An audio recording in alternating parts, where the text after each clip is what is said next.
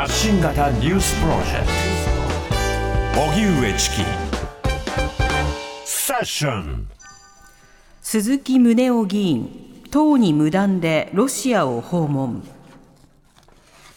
日本維新の会の鈴木宗男参議院議員がロシアを訪問しルデンコ外務次官と会談しました。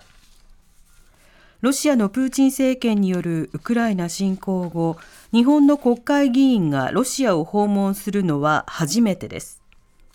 鈴木宗男議員は首都モスクワを訪問していて5日に帰国する予定です。ロシア外務省によりますとルデンコ外務次官は鈴木議員が日露関係の発展に重要な貢献をしたと評価。また数十年にもわたる両国の協力関係がアメリカ追随の日本の制裁や欧米の反ロシア路線によって破壊されているとした上でそのような路線は日本の国益や日本国民の意に沿わないと指摘したということです。一方日本維新の会の吉村共同代表は党の方針にも反するなどとし党として厳しく処分されるべきだと思うと述べていますそれでは鈴木宗男議員がロシアを党に無断で訪問、また EU の外相会合も行われたという、はい、まあ、これらのニュースについて、北海道大学スラブユーラシア研究センター教授の服部道隆さんにお話を伺います。はい、服部さん、こんにちは。はい、こんにちは。よろしくお願いします。よろしくお願いいたします。さて、まず、鈴木宗男議員のロシア訪問なんですけれども、この動きについて、服部さんはどうご覧になりましたか？えーとまあ、有名なことですけどあの、ご本人としては日露関係がライフワークで、はい、まあ、それから、まあ、ロシアは日本にとって重要な相手国であると、でアメリカに追随して制裁なんか馬鹿げていると。いうのが、まあ、あの持論ではあるんですよね、でまあ、以前からそういう立場を、まあ、あのずっと主張していて、まあ、そういう信念に基づいた行動では、まあ、あるんでしょうね。でまあ今年のえーと、ゴールデンウィークでしたかね、あのその時もホールを試みたんですが、まあ、その時は、えー、の維新の執行部から、まあ、ストップがかかったということで、はい、でまあ、今回は、まあ、言ってみれば無断であの出かけたということのようですよね。なるほど改めて鈴木宗男議員はあの、まあ、ロシアに対して非常にこう思い入れのある議員ではありますけれども、これまでどういった活動をされてきた方なんでしょうか？はいあの北方領土にあの宗男ハウスというですねあの有名な施設があることからも分かる通り、まああのまあ、平成の時代にですね、えーまあ、あの対ロシア交渉を、まあ、活発化して、まあ、あの領土問題を解決すると。で、そのための交流事業とかですね、えー、そういうことなども、えー、積極的にやっていくと。いうことで、まあ、いわば先頭に立っていたことは事実なんですけどね。はいまあ、ただ、ウクライナに対するロシアの侵略以降、まあ、相当こうロシアを擁護的にアメリカを非難するような、あるいはまあ場合によってはウクライナを非難するような立場というものが目立っていますね、こういった動きについてはいかがですか？えあのやはりですね、あのまあ、私なんかもあの一度番組でご一緒したことがあるんですけれども、はい、えっとまあ、相当ですね、あの非常に、えー、凝り固まったというか、えー、あのまあ、あの狭い視野でおっしゃっているなという印象ですよね。あのこれだけですねあのロシアが明白な侵略をして、もうあの明らかに情勢が変わったのに、まあ、あの従来から全く立場を変えておられないなという印象ですよね。その鈴木宗男氏が対会談した人物、ルデンコ外務次官、このルデンコ外務次官というのはどういった人物なんでしょうか？はい。あのまあ、あの普通のあのキャリア外交官で、あの4年ぐらいあの時間を務めている方ですけど、うん、あのアジア太平洋地域あの担当の方なので、えーまあ、そういう意味で日本からのあの来客をもてなしたということは、まあ、あの自然ではあるんですが、はい、まあ、あの一議員の訪問ですので、まあ、それに時間が合うというのは、やっぱりロシア側としてもまあそれなりにあの厚遇したというか、あのそれなりの位置づけはしているということなんだなというふうに思います。その会談会談の中で、アメリカと日本の姿勢などを非難するような発言もありました。これ、ロシア側にとっては、今回の鈴木議員の訪問、まあ、あの訪ロというのは、どういうふうに受け入れられるものなんでしょうか？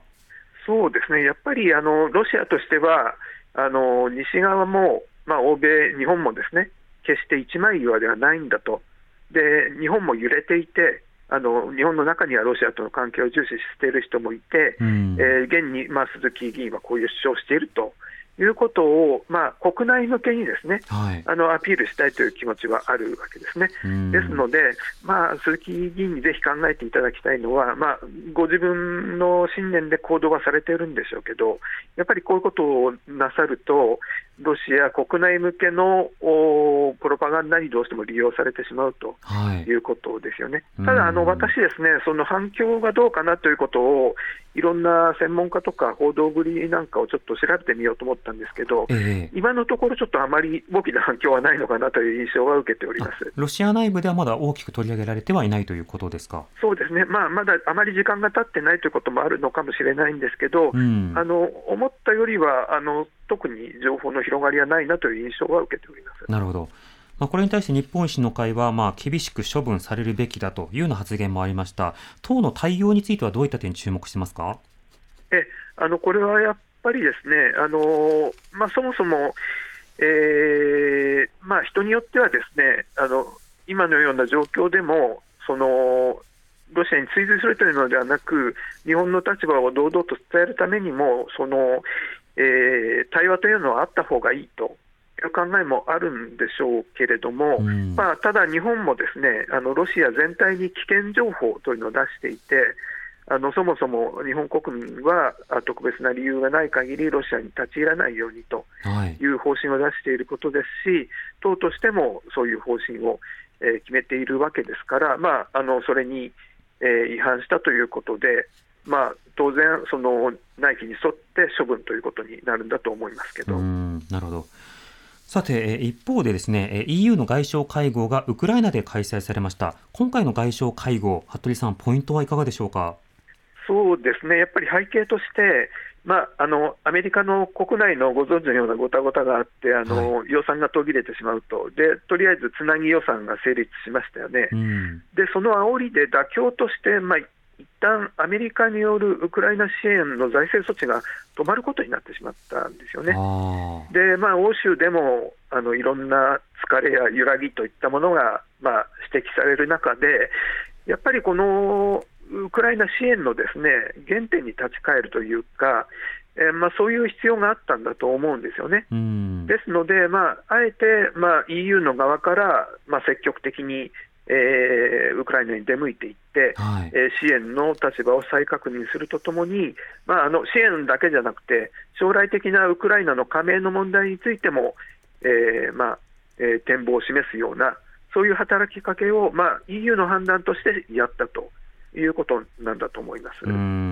この EU 外交外相会合ですけれども、ポーランドとハンガリーが不参加となっています、こちらの背景というのは、いかがでしょうか？えあのこれ、ご存知の通り、ですね、まあ、あのロシアによる妨害によって、あのウクライナはあの穀物の大輸出国なんですけど、はい、えー、ウクライナの農産物が満足に輸出できないような状況になっていましたよね、過去1年以上。うん、でそうした中で、輸出できない分がですねどうしてもこの近隣の EU に溢れてしまうと、はい、でその、まあ、影響が大きく受けたのがポーランドやハンガリー、スロバキアといった国だったんですけれども、うん、で今年の4月からですね、まあ、EU の措置として、そういう国にはウクライナの農産物が入らないようにするとしていたんですけど、えー、まあ、あのその期限が9月15日に切れてしまったので、えー、ポーランド等がですね自国の独自の措置として、えー、農産物輸入、ウクライナからの輸入を禁止してしまったんですね、でそれに対して、えー、ウクライナが WTO 提訴するというような、はい、まあ、あの対立が生じてしまったので、まあ、それが尾を引いて、今回はポーランド、ハンガリーが不参加ということになってしまったようですね。ポーランド、ハンガリー、ウクライナと地続き、陸続きの国になります、一方で国会の閉鎖などによって、あのあの海洋輸出などがなかなか難しい、そうなるとポーランド、ハンガリーなどが、なかなかその、えー、穀物の、まあ、受け入れということで、大変苦慮しているという状況なんでしょうか。そうですねあの、まあえーポーランドとかですね、まあ、ハンガリー、スロバキアといったそういう近隣諸国からすると、ですねポーランドの農産物というのは、あの自国の農業ともろにかぶってしまう部分なんですよね。で、ウクライナからこの安い農産物が入ってくると、まあ、特にポーランドなんかはですね今年総選挙を控えているということで、はい、まあ、あのスロバキアも先日、総選挙があって、えー、ちょっと波乱が起きたところですけど、やっぱりポーランドもですねその、えー、農民の票をちょっと敵に回してしまうとまずいというのがあって、ここはやっぱりあのそういうちょっとウクライナ支援をですね一旦、えーまあ妥協しても、えー、農産物をですね遮断するという動きに出てしまったわけですね。うんなるほどわかりました。服部さん、ありがとうございました。はい、ありがとうございました。ありがとうございました。北海道大学スラブユーラシア研究センター教授の服部道隆さんにお話を伺いました。TBS ラディオ TBS ラディオ発信型ニュースプロジェクト発信型ニュースプロジェクトセッション